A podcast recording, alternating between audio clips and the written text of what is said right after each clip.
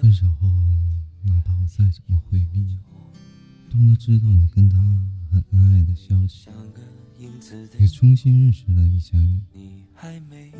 你不是不爱逛街，只是不愿陪我逛街。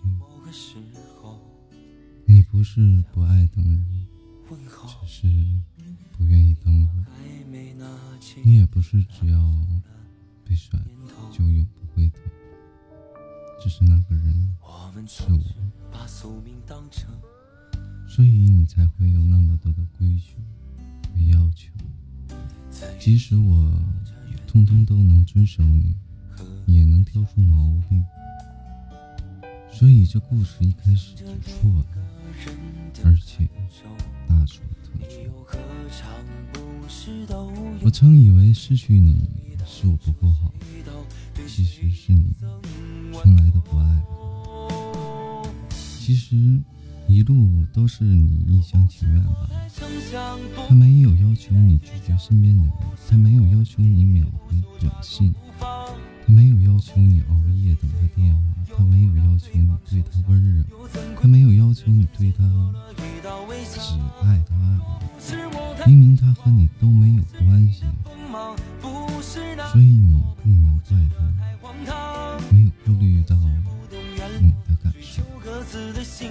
毕竟是你打扰了，不是吗？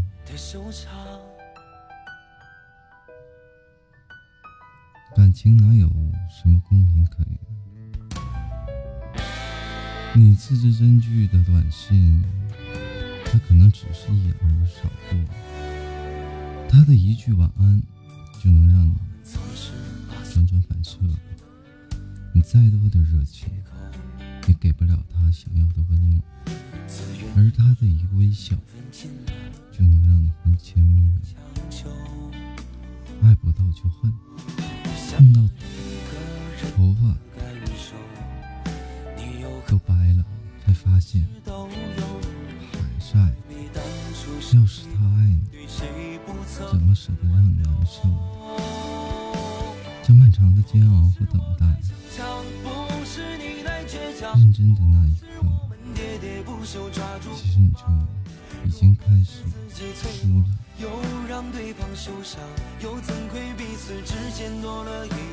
感谢你们的收听。是我太轻狂，不是你的锋芒，不是那时我们固执的太荒唐。